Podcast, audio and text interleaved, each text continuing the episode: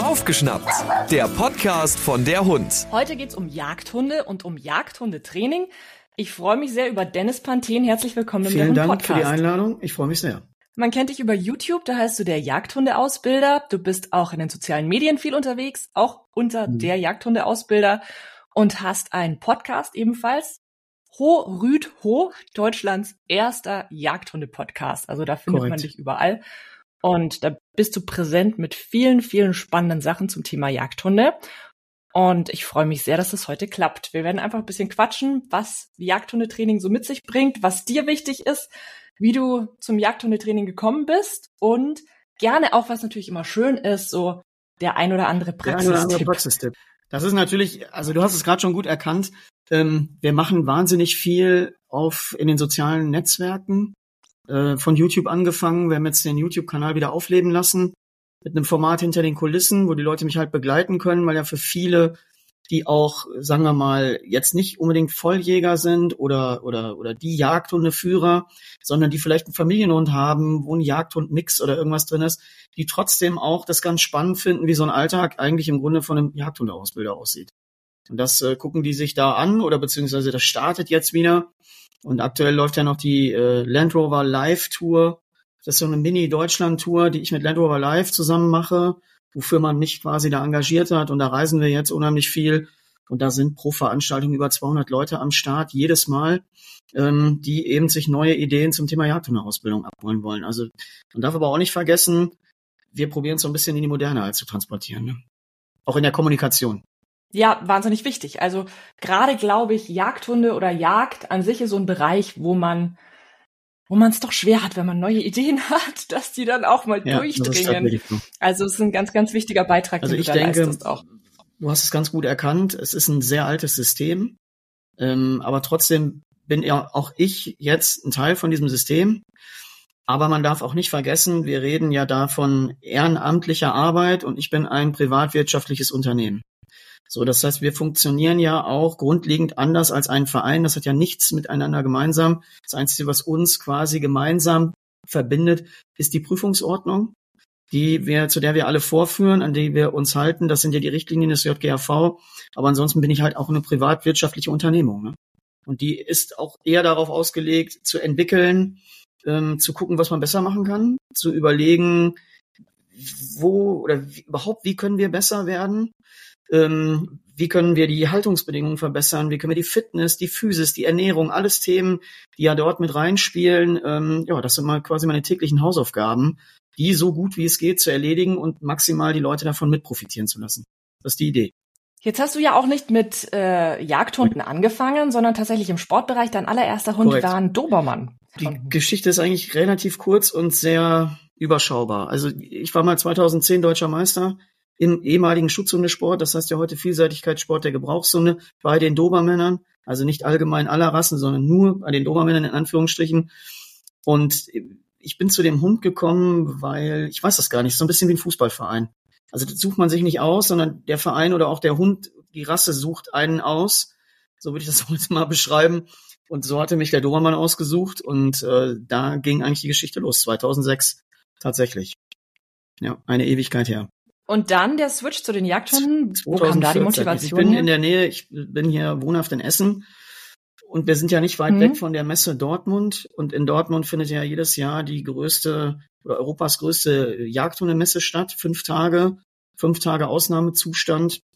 Ähm, und da war ich aber auch schon zu Zeiten des Sports immer zu Gast und mich hat das einfach abgeholt, wenn ich ehrlich bin. Also das sind so Themen, ähm, wo du dann, wenn die Jagdhörner geblasen wurden und die Hunde geheult haben, da habe ich immer eine Gänsehaut gehabt. Aber eine Gänsehaut, die ich nicht erklären konnte und ich wollte zunehmend, du hast halt im Sport, brauchen wir nicht drüber reden, keine echte Arbeit. Also du steckst wahnsinnig viel Zeit da rein, wirklich Unmengen an Zeit und im Grunde hast du einen Hund, der auf einer Fläche etwas in Perfektion vorführen kann. Aber einen Jagdhund, also einen echt arbeitenden Hund, mit all seinen Schwierigkeiten, mit all seinen Witterungsumständen, mit all seinen Abenteuern, die damit einhergehen, weil es eben kein Sportplatz ist, sondern äh, draußen Natur, Jagd. Und Jagd ist immer unvorhersehbar. Das heißt, du kannst nicht da hingehen und sagen, oh, ich habe jetzt mal einen Plan, sondern es kommt immer anders, als du denkst. Und dann musst du mit einem Hund der eben nicht alles auswendig gelernt hat, sondern der aufgrund seiner Anlagen lernen muss zu reagieren, zu agieren, ähm, helfen quasi mit mir gemeinsam Lösungen zu erarbeiten. Ob das angeschossenes Wild ist, ob es in der Nachsuche ist, ob es in anderen Themenbereichen ist. Und das ist natürlich so, ich sage mal, in der Zeit, in der wir leben, sind das so die letzten echten Abenteuer. Zumindest hier, sagen wir mal, in der Bundesrepublik Deutschland. Jetzt hast du schon ein paar Bereiche angesprochen, wo ja. Jagdhunde zum Einsatz kommen. Ähm, ich denke, viele von unseren Hörerinnen und Hörern haben gar nicht so eine Vorstellung davon, was denn ein ja. Jagdhund alles macht. Es gibt ja dieses Sprichwort, Jagd ohne Hund ja, ist Schund und vielleicht sieht man auch mal seinen Jäger auf dem Spaziergang irgendwie mit dem Hund äh, durchs Aber da kommen wir schon zum ersten großen Problem. Ich äh, hoffe, dass wir eine große Zuhörerschaft erreichen, weil dieser Spruch, Jagd ohne Hund ist Schund, stimmt natürlich, das ist korrekt. Aber wir haben im Augenblick ein Problem, was damit einhergeht, was so ein bisschen also wir haben ja, ich glaube, jedes Jahr kommen 20.000 neue Jägerinnen und Jäger dazu. Insgesamt schon so circa 400.000 in Deutschland. Das ist ein Wachstumsbereich und zwar ein wirklich großer Wachstumsbereich.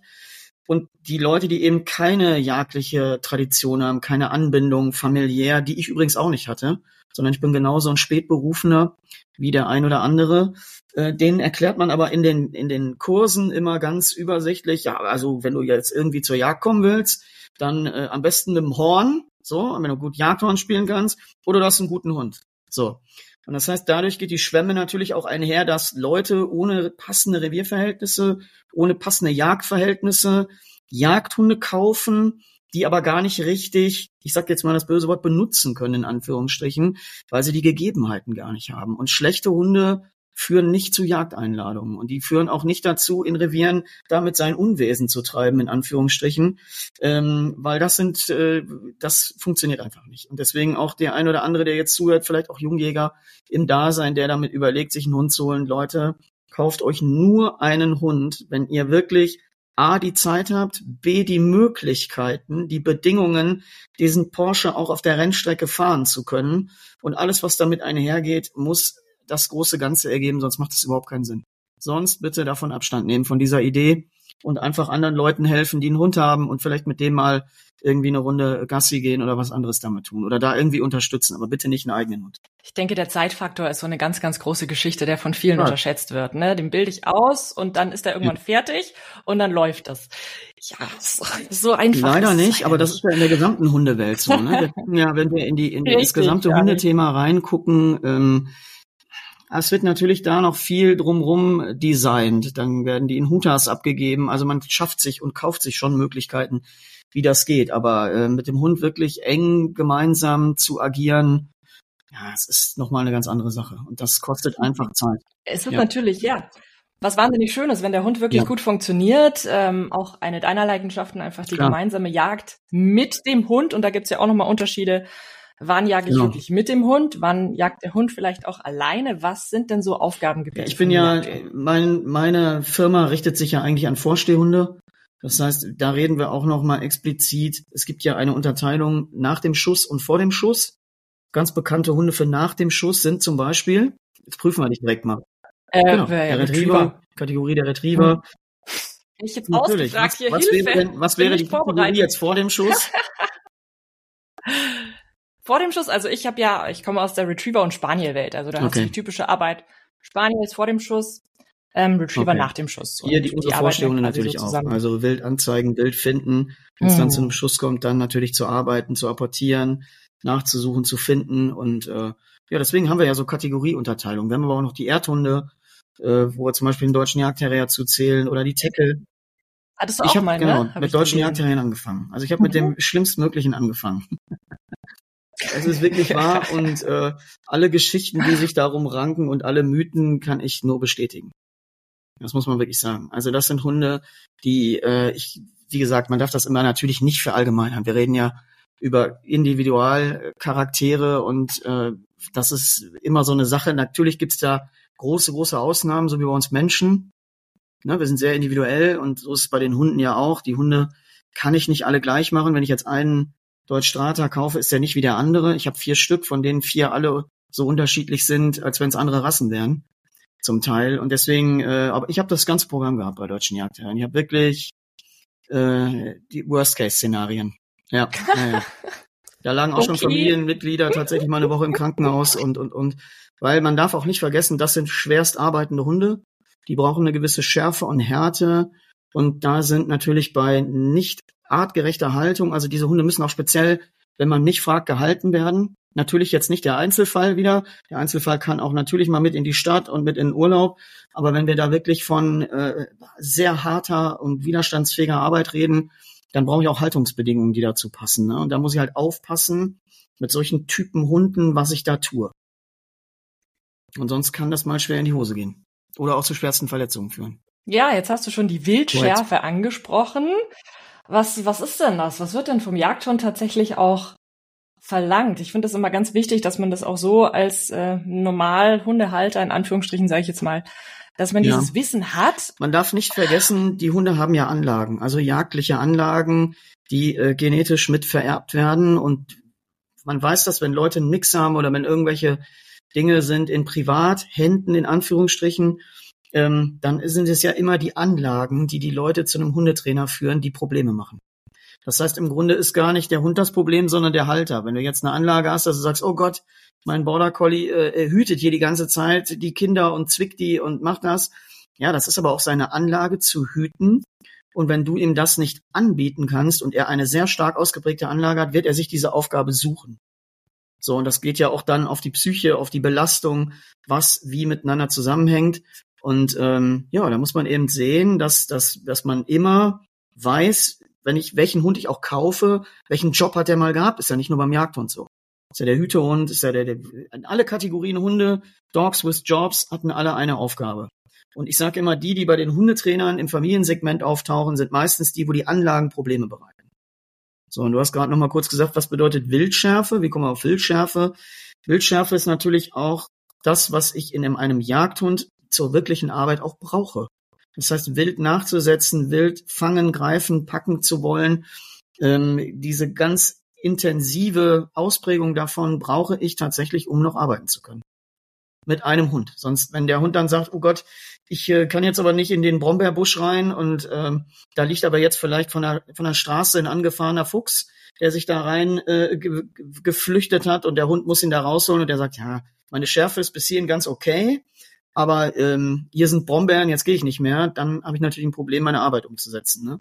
Und dann kann ich auch nicht mehr richtig tierschutzkonform arbeiten, weil dieses gerade kranke Tier dann eben Hilfe braucht, in Anführungsstrichen, und äh, äh, das Tier dann erlöst werden muss. Und wenn der Hund dann sagt, gehe ich nicht rein, kann ich mit dem künftig nicht arbeiten. Weil auch meine Aufgabe in diesem Segment ist, die Waffe so wenig wie möglich zu benutzen. Das geht jetzt nicht bei Schalenwild und bei größeren Tierarten, aber wenn man das sieht, wenn man mal irgendwo einen Anruf bekommt, da ist eine verletzte Gans auf dem Wasser und du fängst ja am helllichten Tag an, auf dem Baldener See das Feuer zu eröffnen, dann gehört das da überhaupt nicht hin. Da gehört ein brauchbarer Hund hin, der schwimmt dahin, holt die Gans an Land und dann ist das Thema erledigt. Das ist Hunde haben ja auch eine wirkliche Funktion, uns die Arbeit zu erleichtern und mich jetzt in manchen Fällen möglichst wenig bis gar nicht schießen zu lassen auch. Ne? bin kein großer Freund vom Schießen, muss ich auch dazu sagen. Das heißt, ich probiere immer alles, wenn ich es kann, mit den Hunden zu klären und zu lösen. Und da ist, glaube ich, wirklich so die Schwierigkeit, die Kontrolle noch zu haben über den Jagdhund, aber andererseits ihm auch die Möglichkeit zu geben, eigene Entscheidungen Was heißt die Kontrolle? Das ist ja immer so das Hauptargument, wenn du in so eine Standard-Hundeschule gehst und die Leute dann so plötzlich sagen, ja, also äh, ich habe ja einen Jagdhund, der kann ja gar nicht hören. Das ist ja genau das Gegenteil. Also wir haben ja ja gut, aber in Jagdhundekreisen heißt dann immer, ja, ja, der ist ein Jagdhund, der ist okay. top erzogen. Das, ja, ja, das, ja, aber das, das sind vielleicht dann auch nicht manchmal meine Jagdhundekreise. Also ich brauche einen sehr gut funktionierenden Hund. Sonst kann ich mit dem gar nicht losgehen. Mhm. Also ich habe in meinen Revierverhältnissen noch weit über 400 Hasen. Also wenn ich da jetzt irgendwo mit einem Hund stehe und der erste Hase sich auf die auf die äh, Läufe macht und ich da stehe, und mein Hund ist erstmal weg und, und rast zwei Stunden durch drei Orte über fünf Bundesstraßen, kann ich mit dem gar nicht arbeiten. Das heißt, der, der, die Ursprungsmission muss natürlich sein, trotz dieser trieblich extrem ausgeprägten Veranlagung, dass ich eine Kontrolle gewährleisten kann, um mit diesem Hund zu arbeiten. Sonst kann ich mit dem nicht arbeiten. Und das fängt natürlich in der Kinderstube an und da werden die Grundlagen gelegt, ne? in der Kindheit des Hundes. Ja, spannend. Womit fängst du an? Was lernen deine Hunde Zum Beispiel als sowas, denen viel lebendes Wild zu zeigen und nicht die äh, äh, nicht zu lernen, da zu eskalieren. So, das geht eben auch nur, wenn du diese Möglichkeiten hast, wenn du die Bedingungen hast, wie ich das gerade gesagt habe. Ich habe unendlich viel Hasen und dann kann ich mir mit der Wärmebildkamera mal einen suchen. kann hingehen und den zusammen mal loslaufen lassen mit dem Hund. Und dann kann ich ja schon anfangen, ihm zu sagen, okay, pass auf, das geht nicht, wir können dem nicht hinterher. Wir können ihm hinterher, wenn wir es brauchen, aber nicht bei jedem, den wir sehen. So, und da fängt man natürlich in der Kinderstube an, oder man sieht abstreichende Fasane, dass wir keine Vögel jagen und sowas. Dann muss man auch unter Umständen mal, äh, ja, eben sich diese Dinge gestalten. Ne? Und im Training vorab schon, wie soll man sagen, das so gut zerlegen, dass man damit von Beginn an anfängt. Ne?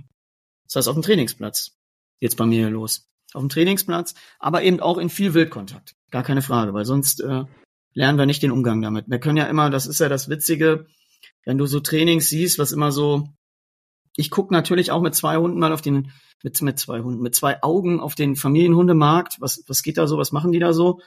Und gerade das Thema Anti-Jagd-Training ist ja so im Grunde meine Domäne. Wir reden ja nicht von Anti-Jagd, ist ja nicht gegen die Jagd, sondern es ist ja ein Jagdkontrolltraining im Grunde. Aber wir benutzen die Begrifflichkeiten, ich benutze die allerdings auch.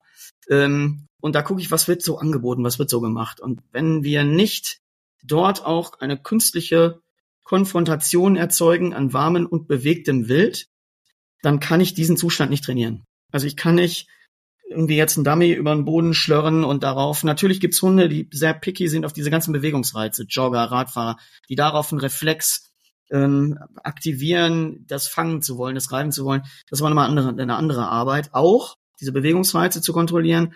Aber die richtige Jagdausprägung wird ja auch über die Nase aktiviert. Und dazu brauche ich warme Witterung. Warme Witterung heißt ein lebendes Wildtier in echt, äh, um das überhaupt trainieren zu können. Sonst habe ich keine Chance. Wenn ich da mir meine, jetzt irgendwie, ich streue hier ein bisschen Futter am Wegesrand und mache ein kleines Schlepplein-Training, dafür 500 Euro so ein Wochenende, kann ich allen jetzt auf die äh, äh, Schippe zusagen, hast du damit gar keinen Erfolg. Es wird nicht gehen. Es gibt's nicht. Es geht nicht. Du kannst ja nicht, du kannst ja nicht äh, Boxen üben, ohne zu boxen. So, kannst dir einen schönen Film angucken, aber die ersten zwei Minuten hauen sie dir sofort auf die Nuss, wenn es mal ums Boxen geht. Also deswegen, ich muss schon darin trainieren, in den Szenarien, die ich wirklich bearbeiten möchte. Gut, aber für die Grundlagen, fürs Apportieren oder so, da fängst nee, du ja nicht direkt aber wir reden jetzt ja nur von Impulskontrolle. Also was wir jetzt rückwirkend mhm. hier einzuordnen in den, in den Bereich Impulskontrolle. Beim Thema Apportieren fange ich natürlich erstmal überhaupt nicht mit Wild an. Ne? Also da fange ich überhaupt nicht mit Wild an, da fange ich mit ganz anderen Dingen an. Bei mir ist die Grundlage erstmal ein ausgefeiltes Klickertraining, Tischarbeit, Klicker, all diese ganzen Faktoren und darüber baue ich das auch alles zusammen. Also bei mir hat der Klicker wirklich zweimal einen Einsatz gefunden. Ich weiß übrigens gar nicht, da bist du vielleicht ein bisschen näher dran. Ich weiß gar nicht, ist der im Familienhunde-Segment noch so angesagt? Nee, ne? Ich glaube, Klickertraining sieht man das noch. Doch, klar. Ja, ja. Keine Ahnung. Ich Voll. weiß nicht. Ich benutze den nur in zwei äh, Szenarien. Das einmal beim Apportieren und einmal beim Down, beim Abbruchssignal, um die Position des flachen Abliegens zu bauen. Das mache ich bei den Klicker und ansonsten mal mit dem Klicker gar nichts, wenn ich ehrlich bin. Diese zwei Faktoren. Fußarbeit Bitte? ist noch cool, finde ich. Fußarbeit? Fußarbeit beim Klicker. Fußarbeit, ja. Da habe ich noch eine andere Meinung zu. Sag Nein, weil dir, es geht ja ähm, darum, wenn ich Verhaltensweisen bauen möchte, ähm, dann muss ich die ja irgendwie mhm. formen. Ne? Wir reden ja immer von Shaping, von Formen. Mhm. Da bin ich natürlich in der Jagdhundeausbildung immer, äh, äh, wie soll man sagen, das schwarze Schaf im Bereich des Klickertrainings. Aber diese beiden Dinge haben sich dort einfach durchgesetzt. Kennst du nee. Philippa Williams? Das ist eine ganz tolle Jagdhundeführerin aus England. Natürlich Retriever. Ähm, und Retriever ist ja also quasi bei Field Trails oder so, ich meine, in erster Linie muss er mhm. erstmal am Bein bleiben und dann kriegt er vielleicht mhm. irgendwann mal einen Auftrag zum Apportieren, dass du den, keine Ahnung, 200 Meter dahin schickst und sagst mhm. so, jetzt hier bitte suchen. Ähm, die macht äh, mega tolles Klickertraining, Fußarbeit mit ihren mhm. Hunden. Würde würd ich nicht Richtig tun. Cool. Also würde ich nicht tun, weil ich denke immer, da gehört er nicht so richtig hin. Das ist, das ist ja ein, Nein, nein, nein. Das, das ich lade dich mal ein dazu. Und zwar, ich darf es ja nicht sagen. Also es ist ja, es ist ja eh schon mega, dass ich du den Klicker nutzt. Aber pass auf, ich kann dir mal einen Tipp geben, weil wir reden ja über das System Leinenführigkeit. Und das ist ja, glaube ich, das, was auch jeden betrifft, der hier zuhört. Mm. Jeder, der hier zuhört, der vielleicht runter. Jein, jein. Ist Fußarbeit Leinenführigkeit? Nee. Wenn wir es wirklich mal richtig trennen wollen, natürlich nicht. Fußarbeit, Leinenführigkeit. Mm. Aber wenn deine Fußarbeit funktioniert, funktioniert fast deine Leinenführigkeit. Nicht immer. Es kommt darauf an, wie du es zusammengebaut hast. Kommt natürlich auch darauf an, was du, genau. was für dich Leinenführigkeit jetzt, Wenn ich mal jetzt im Bereich der Leinenführigkeit bin und da gibt's nicht, ich will nicht mal sagen, da gibt's nicht ganz so viele Wege, die nach rumführen, weil man immer so das Gefühl hat, was man sieht, auch hier wieder, wenn ich den Markt so beobachte und gucke, dann sehe ich immer Ratschläge über Bindung und da denke ich mal, das hat mit einer technischen Leinenführigkeit, weil das ist eine Technik. So, das hat mit der Leinenführigkeit gar nichts zu tun. Es gibt Leute, die sitzen wunderbar eng mit ihrem Hund auf der Couch. So, die kleben aneinander, Tür ist auf, Hund ist weg. Dann sage ich immer, wo ist denn jetzt die Bindung? Also mit einer Bindung gehe ich nicht leinenführig. Das ist ein das ist Quatsch. Für mich Quatsch. Eine Leine ist ja auch was komplett Künstliches. Es ist was komplett also Künstliches also. und die Kunst darin liegt ja im geradeauslaufen. Sie liegt ja nicht im Slalomlaufen und hin und her laufen und zack, zack, zack, sondern die Kunst ist ja, den Hund kopfmäßig dabei zu behalten, dass er in der seiner Position bleibt, sich trotzdem entspannen kann und auch noch auf dich achtet, aber nicht ohne wie ins Fußlaufen zu verfallen, die ganze Zeit zu dir hochguckt. Und das ist der große Trick. Mm, ja gut, bei der Dummy-Arbeit hast du ja auch eine Fußarbeit, wo der Hund auf jeden Fall gucken genau. muss, was und das ist aber Jagdhund genauso, die können nicht laufen wie ein Sporthund. Ne? Ein Sporthund läuft mm. im Sternguckerfuß, wenn sie das heute noch dürfen, das weiß ich aber nicht. Ähm, und wenn sie vom Sternguckerfuß, hat der Hund keine Orientierung mehr. Ich brauche in der Jagd immer eine mm. Orientierung in meine Umgebung. Ja. Und deswegen bin ich auch nachher bei diesen ganz, äh, bei den Down-Signalen, dass die Hunde bei mir zwar technisch erlernen, im Down zu bleiben, aber ich auf meinen Trillerpfiff eigentlich nur ein Stoppen brauche. Weil ich auch brauche, dass der Hund noch in der jagdlichen Situation sich orientieren kann. So ist der Hase beschossen, ist der krank, ist der nicht krank, dass er dann auch wirklich nur geschnallt wird, wenn er eben auf der Verwundspur äh, läuft und die ausarbeitet. So und ansonsten brauche ich einfach ein Stoppsignal, aber er kann ihn ruhig beobachten, weil ich mache keine Meisterschaft aus, sondern Jagen ist schnellstmöglich zu einem Ergebnis zu kommen. Heißt, den auch unter Umständen dann sichtig zu fangen, das spielt da gar keine Rolle, sondern da geht es um Geschwindigkeit nachher. Um Geschwindigkeit, um eben kein Tierleid zu erzeugen, unnütz. Was ist für dich so der größte Unterschied zwischen der Jagdhundeausbildung und der Ausbildung von Familienhunden? Die, Verbi also Familienhunden, die Verbindlichkeit, also, glaube ich. Also ja. die, die, die Familienhunde, äh, ich will das mal ganz vorsichtig sagen. Ich will gar nicht so dahin äh, mich da so abfällig äußern, aber Familienhundebereich ist unverbindliches Training.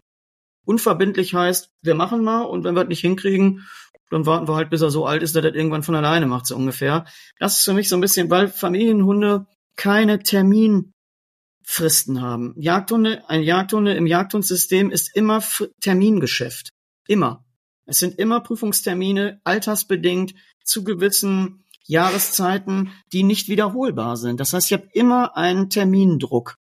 So, wenn ich ausbilde, wenn ich arbeite, muss zu diesem Termin das fertig sein. Und da kann ich mir nicht plötzlich überlegen, ja, der ist jetzt aber irgendwie gerade mal in der Pubertät oder der ist jetzt, ich habe einen Hund auf sechs großen äh, Prüfungen geführt im letzten Jahr, der war ein Jahr alt.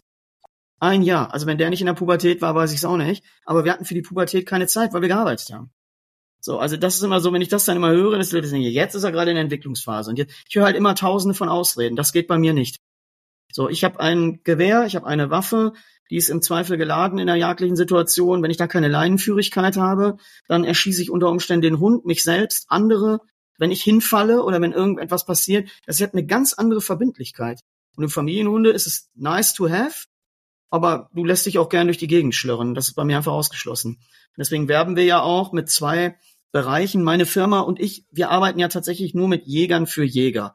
Aber wir haben uns in zwei Bereichen geöffnet. Wir haben zwei Bereiche, die wir mal den normalen Familienhunden zukommen lassen. Das ist einmal das Leinenprogramm, durch die Leine verblödet, das Trainingsprogramm und einmal das Anti-Jagd. Ich mache immer regelmäßig zweimal im Jahr äh, Online-Live-Seminare zum Thema Anti-Jagd, wo ich Filme zeige, Videos zeige, Trainingsansätze zeige. Das finde ich super wichtig, weil auch wir können ja nicht immer nur sagen, ja, weißt halt, wie das ist, so in der Jägerschaft regt man sich ja immer auf, die Hunde im Revier da, von den Spaziergängern, die da jagen und ja gut, aber wir müssen den Leuten dann aber auch mal helfen und denen erklären, wie komme ich denn vielleicht dahin? wenn deren Wege eben nicht so funktionieren, wie sie sich das vorstellen. Und deswegen haben wir da uns in dem Bereich geöffnet, Leine und diese Themen. Und du kannst allerdings auch mit unserem Apportierprogramm apportieren. Ne? Wenn du jetzt ein Haushund hast, da ist jetzt kein Hase irgendwie im Programm versteckt. Äh, äh du kannst auch damit sehr gut apportieren über das Klickern. Der Druck, den ihr da habt, der ist ja dann schon immens, wenn du sagst, na ja, zu dem und dem Termin muss dann das und das einfach sitzen, mhm. sonst geht das nicht. Ähm, ja. Piek sich gleich mal in die Wunde. Also wir haben einen Aufruf gemacht über Social Media ähm, tatsächlich über Jagdhundetraining, was den Leuten da schon widerfahren ist, was mhm. sie da für Erfahrungen machen mussten. Ähm, dass halt so Aussagen fallen wie, na ja, wenn du kein Stachelhalsband nimmst, mhm. dann kriegst du das nie hin. Ähm, also gewisse Mittel in der Jagdhundeausbildung, um das Ganze zu beschleunigen, die einfach tierschutzrelevant mhm. sind. Aber ein Stachelhalsband, ähm, ich muss dazu sagen, ich komme ja noch aus Generationen, wo der Stachelhalsband A noch erlaubt war und wo es auch noch legal in der Nutzung und Einsetzung war. Äh, soweit man es äh, benutzt hat. Ich habe das nie benutzt, also seit 20 Jahren würde ich mal sagen. äh, in den, in den ganz Beginnerphasen, kann ich mich in der Dobermann-Szene noch dran erinnern, dass wir und tatsächlich auch so beraten worden sind. Auch ich damals in meiner Einstiegsphase und habe gesagt, ja, mach mal deine Leinenführigkeit damit. Aber es, ich kann dir heute als Profitrainer sagen, es liegt in diesem Hilfsmittel, und das zählt ja in die Kategorie der Hilfsmittel, ein grundlegendes Problem. Und zwar der Falschanwendung. So, wenn wir jetzt mal darüber reden, ich meine, die Leute dürfen es bitte nicht nachmachen und auch nicht benutzen, aber es ist ja ein aktivierendes Hilfsmittel.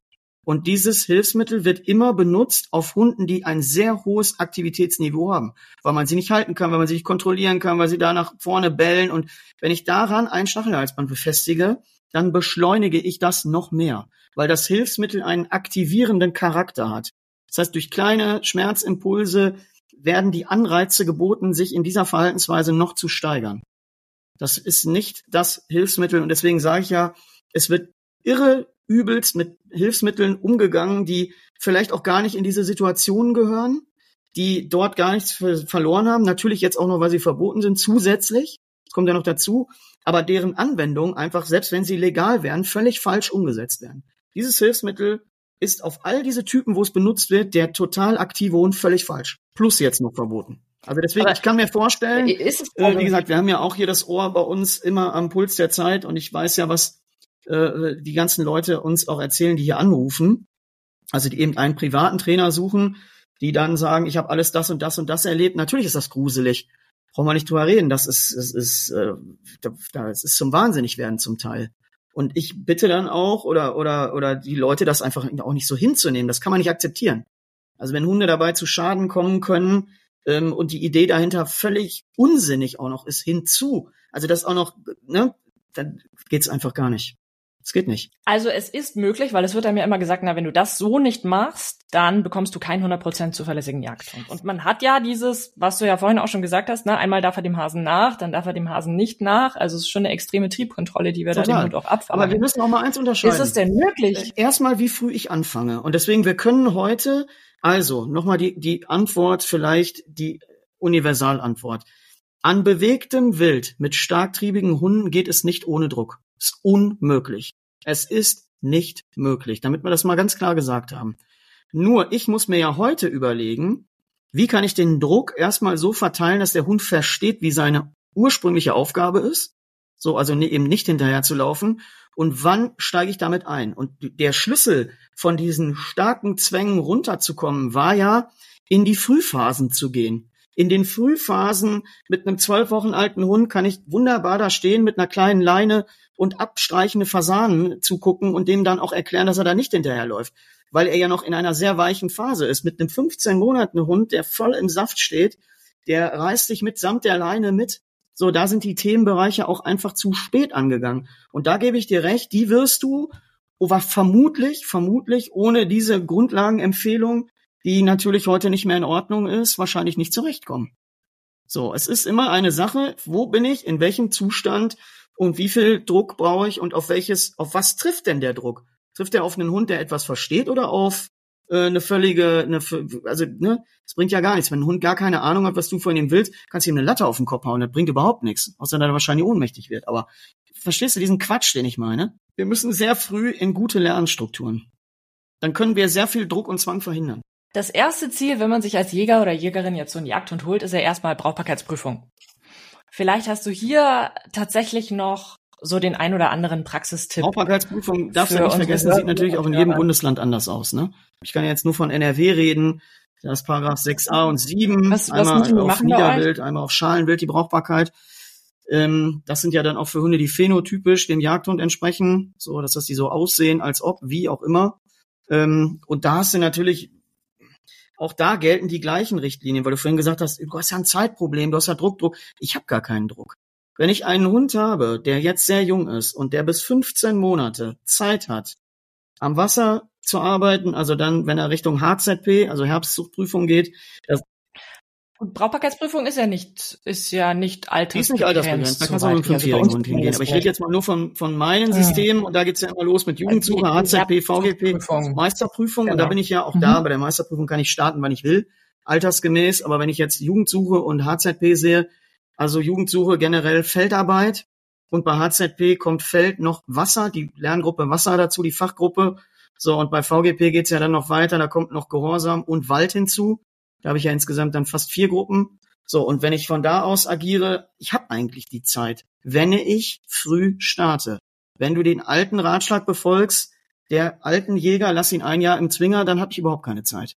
Dann hole ich eine, eine einjährige Katastrophe ans Licht und dann kann das nur in die Hose gehen. Also früh starten ja, mit der natürlich, richtigen Ausbildung. Mal, wenn du da jetzt wirklich, du, ich gebe dir jetzt einen zwölf Monate Hund, der komplett zwölf Monate mal im Zwinger war, der keine Sozialisierung gesehen hat, der kein Grundlagenlernverständnis hat, der, der dem alles an allen Ecken fehlt, ja, den kannst du doch nur noch, den kannst du doch nur noch, äh, äh, ich weiß gar nicht, was du mit dem machen willst, wie du den überhaupt zur Spur, auf Spur bekommst. Da ist ja alles, die, die, die, die Züge sind alle abgefahren. Im Grunde. Und da kommt auch, glaube ich, das dann her, dass in der alten Struktur so viel Gewalt eingesetzt worden ist. Weil natürlich, wie soll ich denn so einen Wahnsinnigen überhaupt noch beherrschen dann? Wenn da richtig Dampf drauf ist. So, und da sind wir ja, ne? Und Tipps zur Brauchbarkeit, die Tipps wie für alle anderen auch früh starten und den Hunden Aufgaben erklären. Es scheitert immer wieder daran, dass Hunde ihre Aufgaben nicht verstehen, weil sie nicht gut erklärt werden. Also wenn jetzt jemand irgendwie, ich habe, ich sehe das ja tatsächlich immer wieder auch in der Praxis, wenn jemand seinen jungen Hund da anschreit, weil er herkommen soll, dann lädt den Hund das nicht ein zu kommen. Und je mehr er schreit, umso mehr lädt ihn das auch nicht einzukommen. Also mal Aufgaben erklären und zwar im Detail. Und der Tipp ist natürlich auch immer Training, Training mit dem Hauptfutter. Hauptfutter nutzen. Hauptfutter, Hauptfutter. ist immer der Schlüssel. Und die Leute, die jetzt zuhören und sagen, ja, das will ich aber, dass der das für mich macht hier, ne? Und nicht für mein Hauptfutter. Die Leute geben es zweimal am Tag umsonst. Nur so zur Information. Und wenn du schlau bist, setzt du das deine 300 Gramm, die so ein Deutschstrater kriegt am Tag, setzt du die perfekt dafür ein, den ganzen Tag alles zu erklären. So, lauf zu mir, Futter. Sprich deinen Namen an, Futter. Ich benutze die Pfeife, Futter. Bumm. Habe ich 300 Gramm Zeit, ganzen Tag. So, der liegt da schön, ruhig auf seinen Platz hingehen, Futter dazulegen. So, immer dem Hund erklären, die Dinge, die du da tust, haben für dich einen Mehrwert. Wir müssen ihm erklären, was wir gut finden. Und wie soll ich das sonst machen? Ich stelle zweimal am Tag ihm das in den Napf und dann überlege ich mir den ganzen Tag, wie ich Aufgaben erkläre. Finde ich ein bisschen unsinnig. Das ist also auf jeden Fall auch ein Tipp für alle Jagdhunde in ja, Nicht-Kriegerhand. Ähm, das, das, kann man äh, immer machen. Mit jedem ja, Hund äh, machen. Das kannst du auch mit Schäferhund, Rober, äh, Dobermann, Rottweiler, das mit allen machen.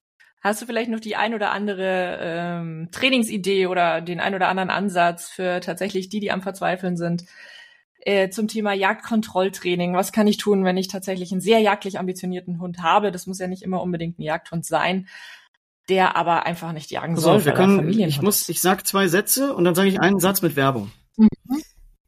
Ist tatsächlich Gerne, so, mach. weil ein Hund in einem, in einer, in einer, in so, in so einer Reizsituation zu kontrollieren, ist ja im Grunde auf dem Reißbrett total einfach. So, ich brauche ja nur einen Reiz, mit dem ich ihn unterbreche, der höher steht in seiner Intensität als den Reiz, auf den er jagt oder fixiert ist. Das ist ja soweit ziemlich simpel. Ist auch gar kein Hexenwerk.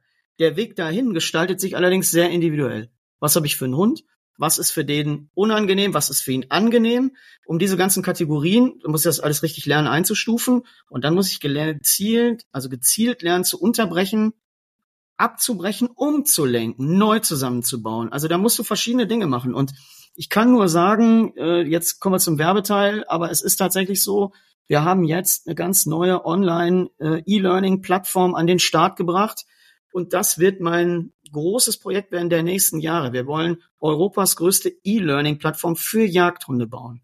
Das heißt, von allen Themen, die da einfach nicht beachtet werden, ähm, wollen wir mal in allen Themen ins Detail gehen. Und da sind die großen Ausbildungsfilme der letzten Jahre schon verfügbar. Das heißt, die Leinenführung, Apportieren, Down-Abbruchssignal, alles auch für Nichtjäger umsetzbar. Und da gehen wir hin und wollen mal mit Liebe zum Detail die Sachen aufrollen. Also wir sind heute dabei. Heute wird ein, ein neuer Film gebaut, konstruiert. Und da geht es um das Thema Schießen mit Jagdhunden, weil ja viele kaputt geschossen werden, weil man das nicht richtig macht. So, und jetzt haben wir viel Technik gekauft, besorgt. Wir gehen zu einem Munitionsexperten, erklären, wie unterschiedlich Munition geladen ist. Wir werden mit einem Dezibel-Messgerät Schussknallbelastungen für Jagdhunde messen in unterschiedlichen Strukturen. Also schießt du im Feld, verliert sich der Schall, schießt du in einem Kessel, hast du einen ganz anderen Schalldruck und Belastung auf den Hund. Und da fangen wir an, mit solchen Projekten eine E-Learning-Plattform zu bauen, die weltweit genutzt werden kann für alle Jäger, ähm, die sagen, ich will mal richtig trainieren. Und ich will mir eben nicht den Hund kaputt schießen. So, wie gehe ich schießen? Wie gehe ich ans Wasser? Wie bekomme ich Standruhe? Alles das. Wie bekomme ich den Rückruf? Ist auf dieser E-Learning-Plattform in Zukunft. Lebensprojekt. Cool. Gut. Ähm, dann vielleicht noch zum Abschluss, was wünschst du dir für die Zukunft, für die Jagdhunde-Ausbildung? Das ist natürlich eine ganz schwierige Frage. Was wünsche ich mir?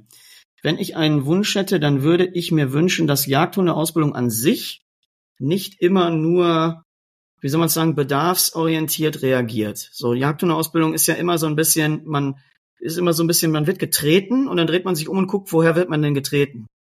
Und dann reagiert man und regt sich immer unheimlich auf und, und diskutiert in die Vergangenheit rein. Ich wünsche mir von Jagdhunde-Ausbildung, dass die offiziellen Seiten erklären, wie es in zehn Jahren auszusehen hat. Ich brauche einen Plan für die Zukunft.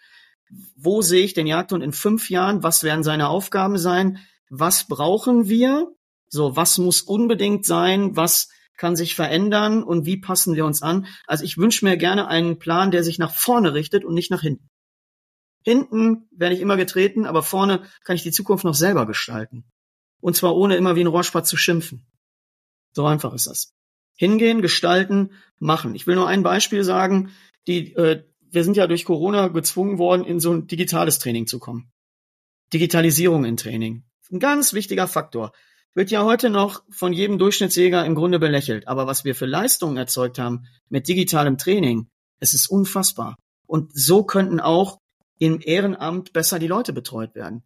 So, wenn ich ein Züchter wäre, hätte ich immer eine WhatsApp-Gruppe und ich hätte immer ein Zoom-Meeting alle 14 Tage, wo ich mir angucke und meine Hunde begleite, wie Training funktioniert, deren Videos gemeinsam mit denen analysiere, vorausgesetzt ich kann's, ne?